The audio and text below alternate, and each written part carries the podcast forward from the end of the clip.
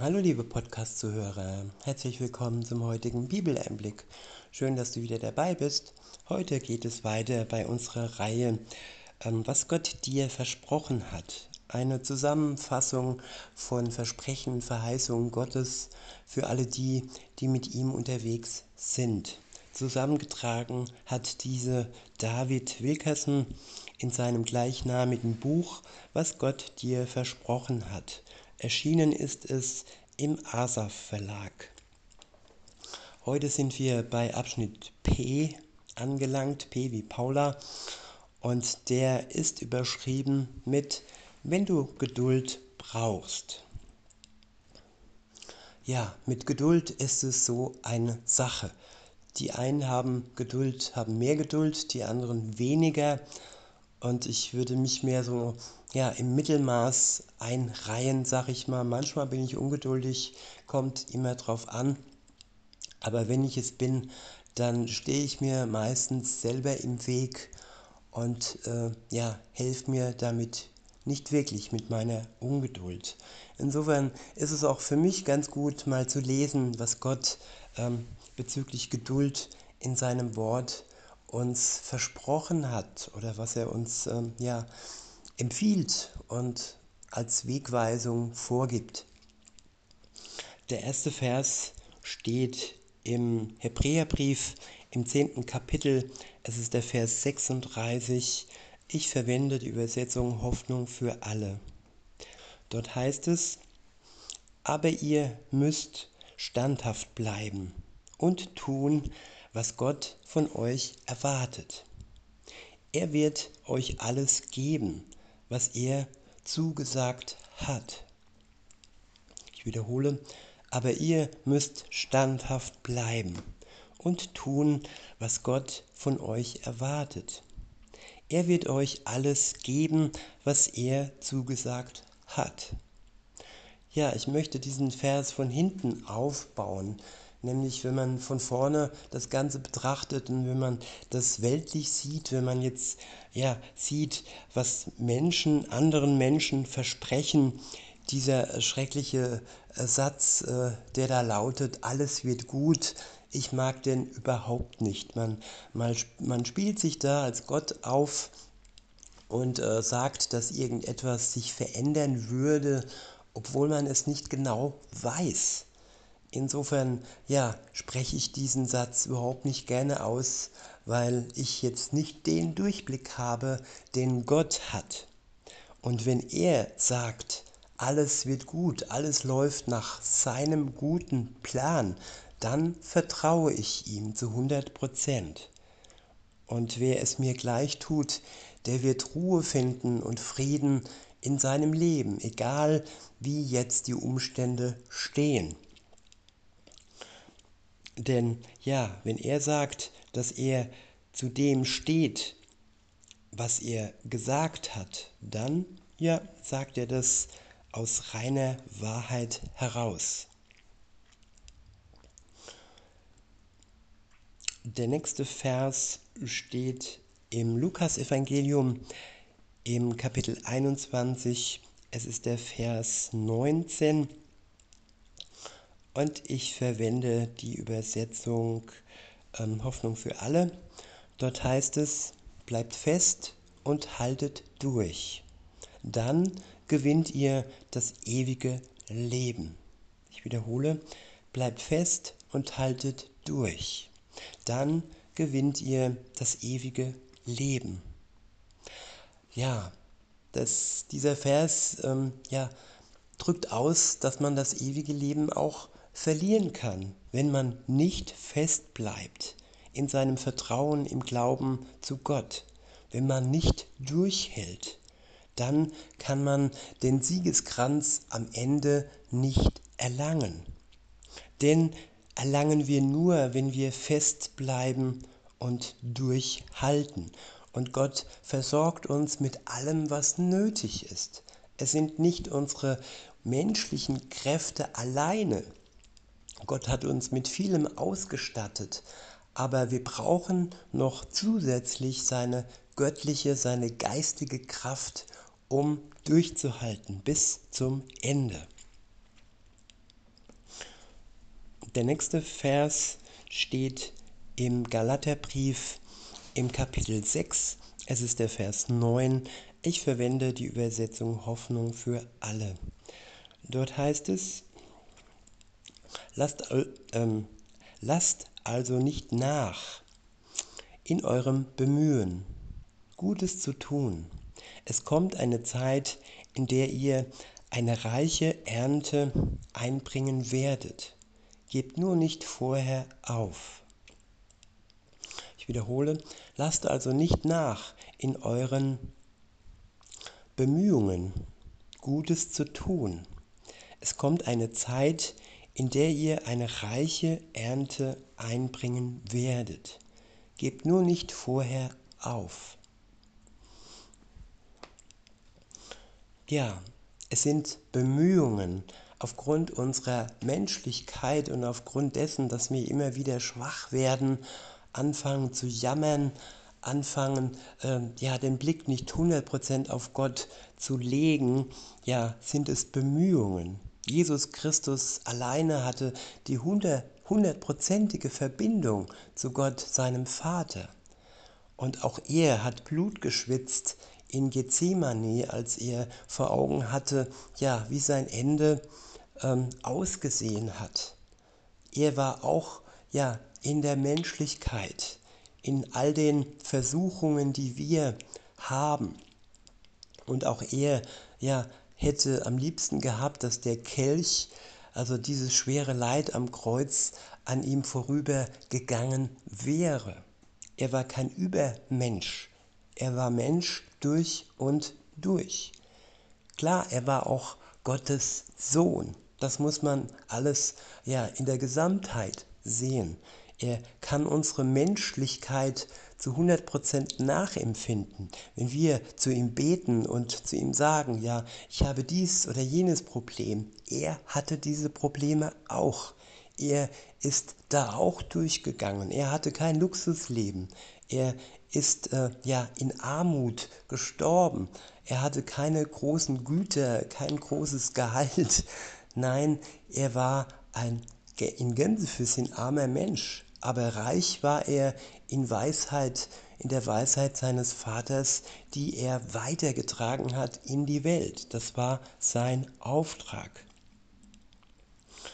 Und insofern, ja, können wir uns freuen, wenn die Zeit kommt, in der wir eine reiche Ernte einbringen werden, wenn wir vorher nicht aufgeben, durchhalten, mit Gottes Hilfe, mit seiner Kraft, mit seiner Liebe, mit der er uns versorgt. Er ist unser Versorger, er ist unser Heiland, er macht uns heil, er gibt uns alles, was nötig ist, damit wir am Ende das Ziel erreichen. Der nächste Vers steht im Buch der Prediger oder des Predigers im Kapitel 3. Es ist der Vers 1. Ich verwende die Übersetzung revidierte Elberfelder. Dort heißt es, für alles gibt es eine bestimmte Stunde. Und für jedes Vorhaben unter dem Himmel gibt es eine Zeit. Ich wiederhole, für alles gibt es eine bestimmte Stunde. Und für jedes Vorhaben unter dem Himmel gibt es eine bestimmte Zeit. Ja, das kann uns wirklich ruhig machen, wenn wir genau wissen, dass es für alles eine bestimmte Stunde gibt, auch für das, worum wir Gott bitten. Ob das jetzt Heilung ist, diese Heilung vollzieht sich teilweise manchmal Schritt für Schritt und wir werden nicht sofort geheilt, nicht immer. Manchmal ist es vielleicht so, aber manchmal braucht es auch seine Zeit, bis der wunderbare Körper und die Kraft Gottes, die in ihm wirkt, ja, sich wieder regenerieren kann und heil wird.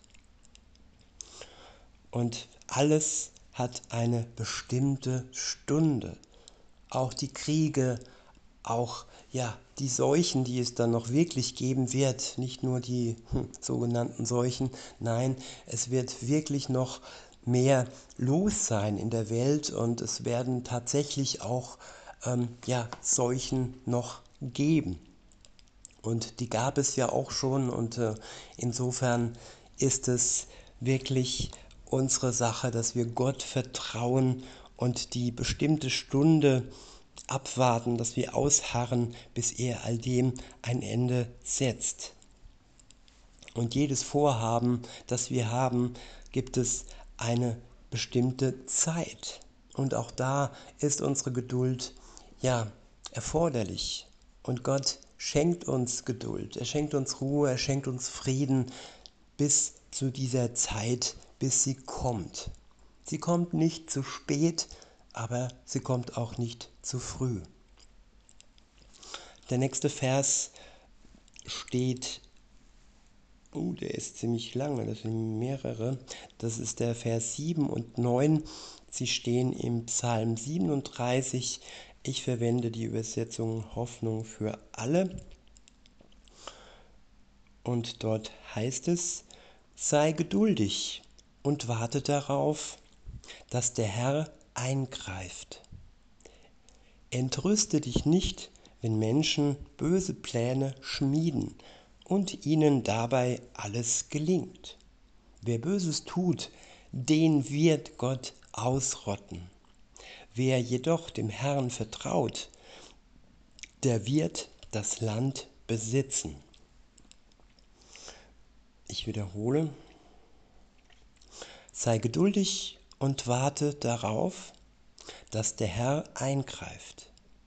Entrüste dich nicht, wenn Menschen böse Pläne schmieden und ihnen dabei alles gelingt. Wer Böses tut, den wird Gott ausrotten. Wer jedoch dem Herrn vertraut, der wird das Land besitzen. Ja, wenn wir geduldig darauf warten, dass der Herr eingreift, dann werden wir belohnt werden. Wenn wir unsere Entrüstung ja, beiseite lassen, loslassen und ähm, einfach den Lauf der Zeit zulassen und akzeptieren, dass Menschen böse Pläne schmieden und ihnen dabei alles gelingt. Schauen wir zurück, wir müssen nicht unbedingt immer nur in die Gegenwart schauen. Schauen wir den bösen Plan Hitlers an. Er wollte ja das jüdische Volk, das Volk Gottes ausrotten, wollte die Welt in Gänsefüßchen Juden reinmachen. Ihm ist es nicht gelungen, weil Gott eingegriffen hat in seinen bösen Plan. Und die, die Böses getan haben, die wurden von Gott ausgerottet. Und so wird es auch in der Gegenwart und Zukunft passieren. All das Böse, das wir sehen, all das Schreckliche, das wir im ersten Moment vielleicht noch gar nicht erkennen. Aber wenn wir es erkennen, dann wollen wir es vielleicht gar nicht so für wahr haben, dass das möglich ist. So war das damals auch mit den Juden. Viele dachten, ja, die sind irgendwie umgesiedelt worden und die arbeiten und denen geht es gut. Man hat sich so seine Welt zurecht geschmückt und es wurden ja auch Lügen verbreitet. Und diese Lügen gibt es auch heute. Ja, im Auftrag der Gesundheit wird dies oder jedes getan. Aber in Wirklichkeit, ja, hat es damals die Juden in die Gaskammer geführt und führt heute Menschen ebenfalls in den Tod.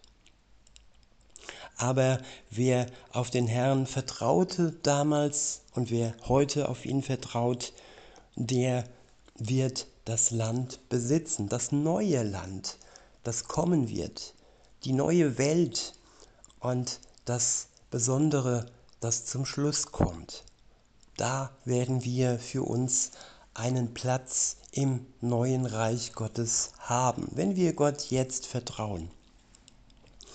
Der nächste Vers steht im Jakobusbrief im ersten Kapitel. Es ist der Vers 3. Ich verwende die Übersetzung Hoffnung für alle. Dort heißt es, denn durch solche Bewährungsproben wird euer Glaube fest und unerschütterlich. Ich wiederhole, denn durch solche Bewährungsproben wird euer Glaube fest und unerschütterlich. Ja, ein Glaube, der nicht ähm, unter Bewährungsproben getestet wird, äh, zur Reife gebracht wird, geläutert wird, geschliffen wird, der ist nichts wert und der ist nicht fest, der ist weich und bei dem ersten Sturm wird er ja verschwinden, untergehen. Insofern dürfen wir Gott sogar dankbar sein, wenn wir durch Proben hindurchgehen und wenn wir sie überstanden haben, weil er uns hindurch führt, weil er uns nicht versucht, sondern durch die Versuchung hindurch führt, das mag ich nicht am, am äh, im Vater unser, wo da steht, ja, führe uns nicht in Versuchung. Nein, Gott führt uns nicht in Versuchung. Er führt uns durch die Versuchung. Und das ist das Einzige, wo ich äh, mir äh, sagen lasse, okay, das könnte ein bisschen falsch übersetzt worden sein. Aber das ist das Allereinzige und das Letzte. Und äh, wenn dann weiterhin gesagt wird, dass äh, die Bibel falsch übersetzt wäre, dann werde ich da, ja, dies Ganze verneinen. Denn Gott ist jemand, der ein gnädiger Gott ist, ein liebevoller Gott ist der uns nicht ja, aus einem Sadismus heraus versucht. Er hat es zugelassen, dass Hiob versucht wurde, durch den Teufel versucht wurde. Es war nicht Gott, der Hiob versucht hat. Er hatte nur das Beste für Hiob im Sinn. Und am Ende war es eine Probe für Hiob und er hat diese Probe bestanden. Seine Freunde nicht, die über ihn gelästert haben, die nicht wirklich für ihn da waren. Vielleicht am Anfang, als sie geschwiegen haben, und aber am Ende, als sie dann angefangen ha haben, klug zu Punkt, Punkt, Punkt, das war nicht gut für Hiob. Und es hat auch Gott ganz klar kritisiert und äh, klargestellt, dass man so nicht mit Freunden umgeht, die leiden, die in einer schwierigen Situation sind. Mit Vorwürfen kann man da in keinster Weise jemandem helfen. Der nächste Vers steht im, den haben wir schon, der nächste Vers steht im Jakobusbrief im vierten Kapitel ich lese ihn aus der Übersetzung revidierte Elberfelder vor.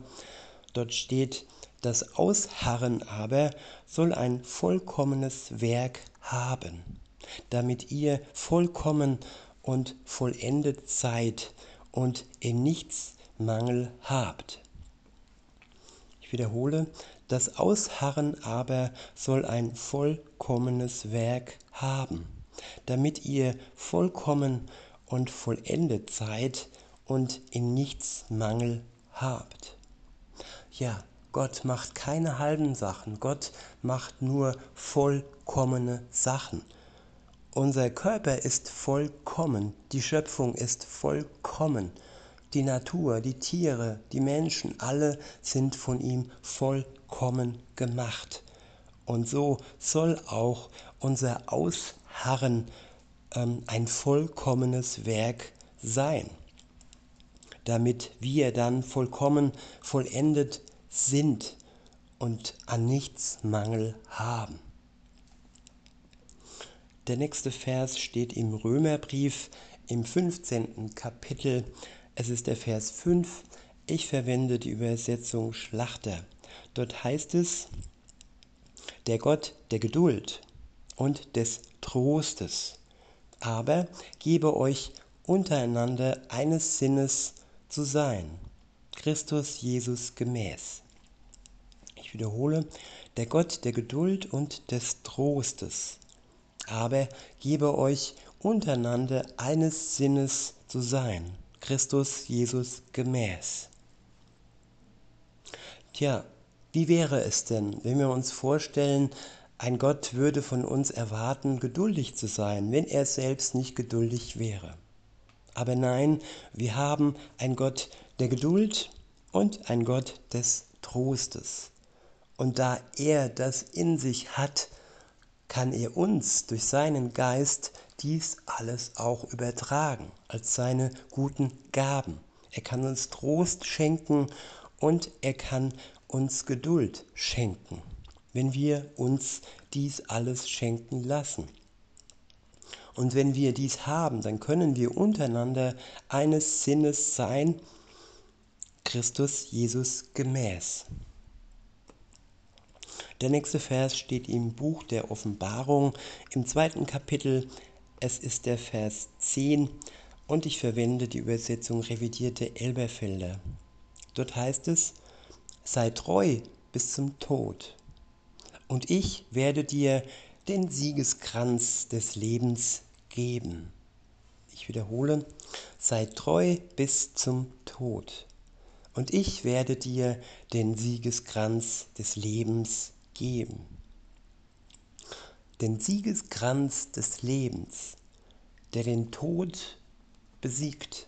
Jesus Christus hat ja mit der Dornenkrone auf dem Haupt, sozusagen mit dem Siegeskranz auf dem Haupt, das Leben besiegt. Er ist auferstanden nach dem dritten Tage und hat ja das erfüllt, was Gott ihm aufgetragen hat. Und wenn wir ihm ja nacheifern und Gott die Treue halten bis zum Tod, so wie Jesus bis zum Tod seinem Vater gegenüber treu gewesen ist, seinem Auftrag gegenüber treu gewesen ist, ja, dann werden wir auch den Siegeskranz erhalten, den er bekommen hat. Der nächste Vers steht im Buch der Prediger im siebten Kapitel. Es ist der Vers 8. Wir, ich äh, verwende die Übersetzung revidierte Elberfelder. Dort heißt es, besser das Ende einer Sache als ihr Anfang, besser langmütig als hochmütig ich wiederhole, besser das Ende einer Sache als ihr Anfang, besser langmütig als hochmütig. Tja, besser das Ende einer Sache, die uns belastet, als das immer fortwährende, neue, anfängliche, ja, Leid, das uns runterzieht. Wenn wir Dinge beenden können, wenn wir Dinge als Ende ansehen können, dann ist es besser, als wenn wir immer wieder und wieder uns die Kraft rauben lassen. Und wenn es aber nötig ist, dass wir langmütig sind, dann ist es besser, wie dass wir hochmütig sind. Hochmut kommt vor dem Fall, heißt es auch. Insofern ja, dies beides im Einklang zu haben, dass wir das Ende anerkennen, wenn es ein Ende ist, das Gott uns zeigt, aber dass wir auch langmütig sind, da wo es von Gott angezeigt wird. Dass wir nicht am Ende hochmütig sind und andere von Gott abschrecken. Wenn wir sie von uns abschrecken, ist das schon schlimm genug, aber wenn wir durch unser Verhalten sie von Gott abschrecken, ist es noch viel tragischer, weil hier geht es um das ewige Leben. Der nächste Vers steht im Jakobusbrief im äh, ersten Kapitel. Es ist der Vers 12. Ich verwende die Übersetzung revidierte Elberfelder. Dort heißt es, glückselig der Mann, die Frau, der die die Versuchung erduldet. Denn nachdem er bewährt ist, wird er den Siegeskranz des Lebens empfangen. Denn der Herr, den der Herr denen verheißen hat, die ihn lieben. Ich wiederhole. Glückselig der Mann, die Frau, der die Versuchung erduldet. Denn nachdem er bewährt ist, wird er den Siegeskranz des Lebens empfangen, den der Herr denen verheißen hat, die ihn lieben. Ja, glückselig werden wir sein, wenn wir die Versuchung erdulden, wenn wir nicht anfangen zu jammern und uns unser Leben als schrecklich ansehen, wenn wir sogar in der Versuchung, so wie Paulus im Gefängnis, anfangen, Gott zu loben und dann ja durch unser Lob, durch unser Glücklichsein andere zum Glauben bringen. Und wenn wir durch die Versuchung hindurch kommen, dann werden wir bewährt. Wir bestehen sozusagen die Bewährungsprobe und werden am Ende dann mit Jesus den Siegeskranz des Lebens empfangen, des ewigen Lebens. Den Kranz des irdischen Lebens haben wir ja schon. Den haben wir einfach so geschenkt bekommen. Man hat uns das Leben geschenkt aus Gnade. Und ja, wenn wir dann den Wettkampf bestehen, unseres Glaubens bestehen, dann werden wir am Ende den Siegeskranz des ewigen Lebens empfangen, den der Herr denen verheißen hat, die ihn lieben. Und dazu ist es nötig, dass wir dauerhaft die Liebesbeziehung zu ihm aufrecht erhalten. Der nächste Vers steht im Matthäusevangelium im zehnten Kapitel. Es ist der Vers 22. Ich verwende die Übersetzung Hoffnung für alle. Dort heißt es, aber wer bis zuletzt durchhält, der wird gerettet. Ich wiederhole, aber wer bis zuletzt durchhält, der wird gerettet. Und der nächste Vers steht im Jakobusbrief im fünften Kapitel. Es ist der Vers 11. Ich verwende die Übersetzung revidierte Elberfelder. Dort heißt es, siehe, wir preisen die glückselig wir preisen die glückselig, die ausgeharrt haben. Vom Ausharren Hiobs habt ihr gehört. Und das Ende des Herrn habt ihr gesehen, dass der Herr voll innigen Mitgefühls und barmherzig ist. Ich wiederhole, ich wiederhole, siehe, wir preisen die glückselig, wir preisen die glückselig, die ausgeharrt haben. Vom Ausharren Hiobs habt ihr gehört und das Ende des Herrn habt ihr gesehen, dass der Herr voll innigen Mitgefühls und barmherzig ist. Ja, voll innigem Mitgefühl und Barmherzigkeit hat er bis zum Ende für uns ausgeharrt, dass wir einen Zugang haben, eine Möglichkeit haben, ins ewige Leben zu finden, durch den Glauben an ihn und durch die Gerechtigkeit, die er uns durch den Tod am Kreuz geschaffen hat. Er hat die Last unserer Schuld getragen.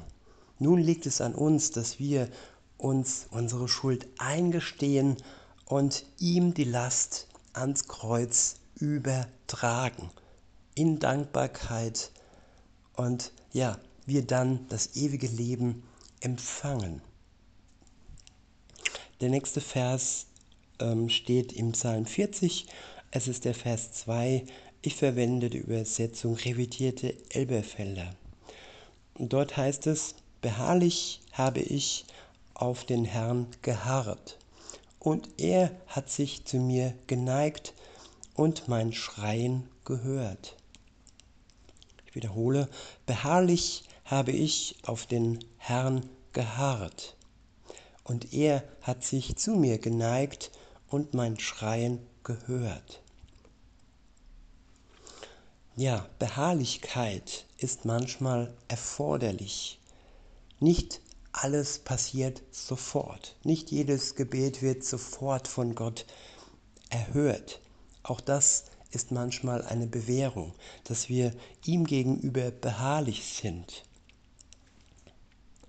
und dass wir ausharren auf ihn, damit er dann zur richtigen Zeit sich uns zuneigt und unser Schreien hört.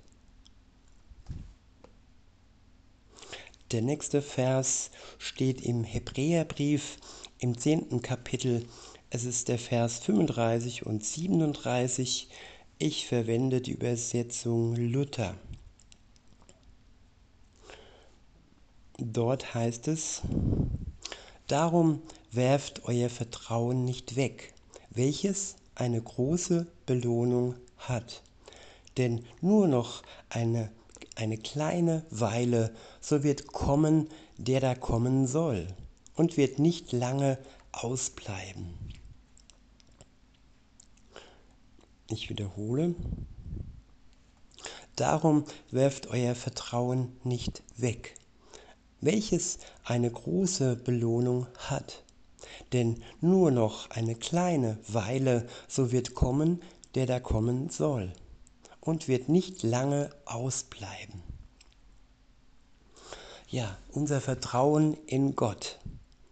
Wenn wir es nicht wegwerfen, dann werden wir eine große Belohnung erhalten für unser Ausharren, für unsere Geduld und es ist nur noch eine kleine Weile. So wird er kommen, der da kommen soll, nämlich Jesus Christus. Im Auftrag seines Vaters soll er kommen. Und er wird nicht lange ausbleiben. Der nächste Vers, und das ist noch nicht der letzte, der nächste Vers, der steht im Buch Jesaja, es ist der Vers 25, äh, nee, sorry, im Buch Jesaja, im 25. Kapitel, es ist der Vers 9. Ich verwende die Übersetzung revidierte Elberfelder. Dort heißt es, an jenem Tag wird man sagen, siehe da, unser Gott, auf den wir hoffen, dass, dass er uns rettet. Da ist der Herr, auf den wir hoffen. Wir wollen jauchzen und uns freuen in seiner Rettung. Ich wiederhole, an jenem Tag wird man sagen, siehe da, unser Gott, auf den wir hoffen, dass er uns rettet. Da ist der Herr, da ist der Herr, auf den wir hoffen. Wir wollen jauchzen und uns freuen in seiner Rettung ja, an jenem Tag, der da kommen wird und dessen ja, genauer Termin niemand weiß, nicht mal Jesus wusste ihn, als er hier auf der Erde war, nur der Vater im Himmel kennt ihn. Nicht, dass er noch nicht ähm, feststand, nein, es ist wichtig, dass wir ja nicht wissen, wann er kommt.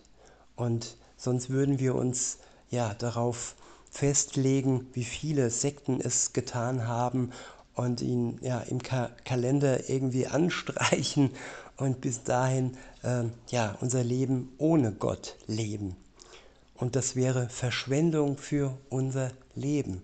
Denn jeder Tag ist kostbar, den wir mit Gott zusammen leben.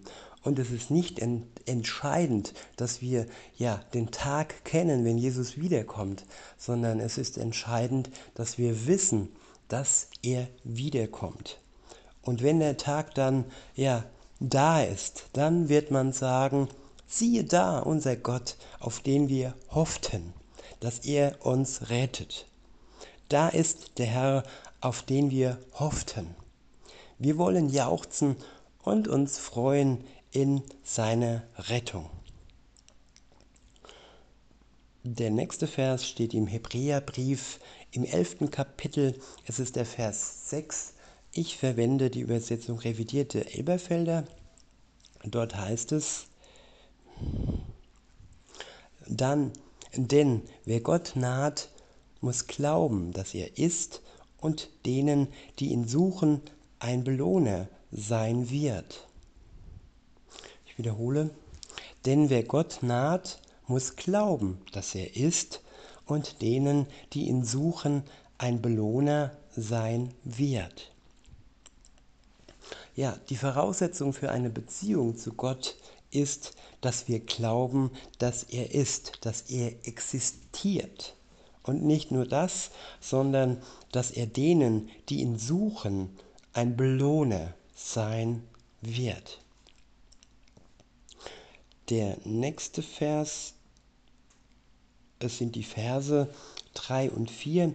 Sie stehen im fünften Kapitel des Römerbriefs. Ich verwende die Übersetzung Hoffnung für alle. Und in diesen Versen steht, doch nicht nur dafür sind wir dankbar.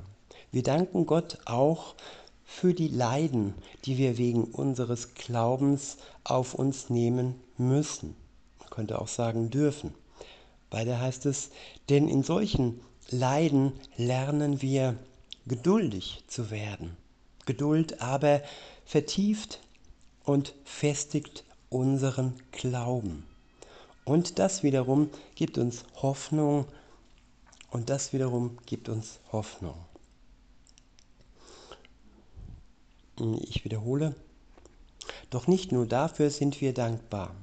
Wir danken Gott auch für die Leiden, die wir wegen unseres Glaubens auf uns nehmen müssen dürfen. Denn in solchen Leiden lernen wir geduldig zu werden. Geduld aber vertieft und festigt unseren Glauben. Und das wiederum gibt uns Hoffnung und das wiederum gibt uns Hoffnung. Die Hoffnung steht am Ende und vor der Hoffnung steht das Leiden. Und durch das Leiden wird unsere Geduld vertieft und gefestigt. Und unser Glaube, der wird immer stärker. Und durch den Glauben bekommen wir Hoffnung. Es hat also alles eine Reihenfolge und am Anfang steht das Leiden. Ein Leben ohne Leiden ist kein gereiftes Leben. Wir reifen durch das Leiden hindurch. So war es auch bei Jesus. Er ist auferstanden, nachdem er gelitten hat. Der nächste Vers steht im Psalm 27, es ist der Vers 14. Ich verwende die Übersetzung revidierte Elberfelder. Dort heißt es, Harre auf den Herrn, sei mutig und dein Herz sei stark. Und harre auf den Herrn. Ich wiederhole, harre auf den Herrn, sei mutig und dein Herz sei stark. Und harre auf den Herrn.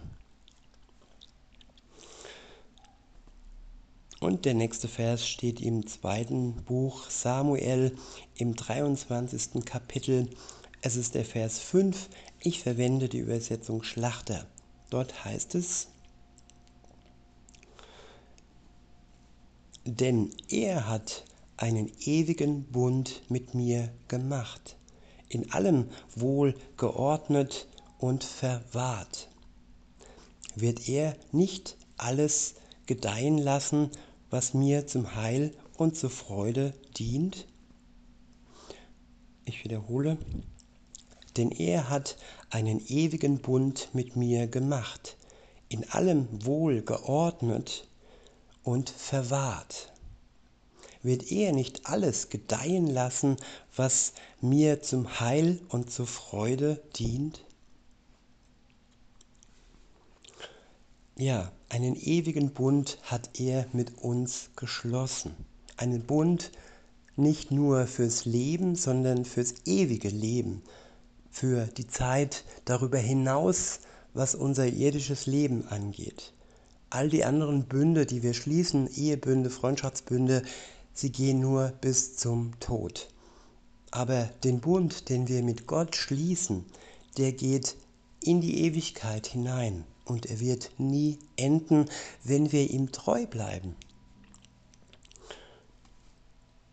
Und in allem ist es wohl geordnet und verwahrt. Ja, das Leben mit Gott ist wohl geordnet und verwahrt. Der Bund ist wohlgeordnet und verwahrt und wir sind es auch. Und wird er nicht alles gedeihen lassen in unserem Leben, was uns zum Heil und zur Freude dient? Er wird es, das ist gewiss, wenn wir ihm treu bleiben. Der nächste Vers steht im Jakobusbrief im fünften Kapitel. Es ist der Vers 16. Ich verwende die Übersetzung revidierte Elberfelder. Dort heißt es, viel vermag eines gerechten Gebet in seiner Wirkung. Ich wiederhole, viel vermag eines gerechten Gebet in seiner Wirkung. Und der letzte Vers für heute steht im Buch Jesaja im 40. Kapitel. Es ist der Vers 31. Ich verwende die Übersetzung revidierte Elberfelder. Dort heißt es, aber die auf den Herrn hoffen, gewinnen neue Kraft. Sie heben die Schwingen empor wie die Adler, sie laufen und ermatten nicht. Sie gehen und ermüden nicht. Ich wiederhole, aber die auf den Herrn hoffen, gewinnen neue Kraft. Sie heben die Schwingen empor wie die Adler. Sie laufen und ermatten nicht. Sie gehen und ermüden nicht. Welch tolle Aussicht ist das für uns, dass wir nicht ermatten, dass wir nicht kraftlos werden, dass wir Tag für Tag mit neuer Kraft versorgt werden, direkt von Gott. In diesem, in diesem Sinne, liebe Zuhörer, wünsche ich euch noch einen schönen Tag und sage bis denne.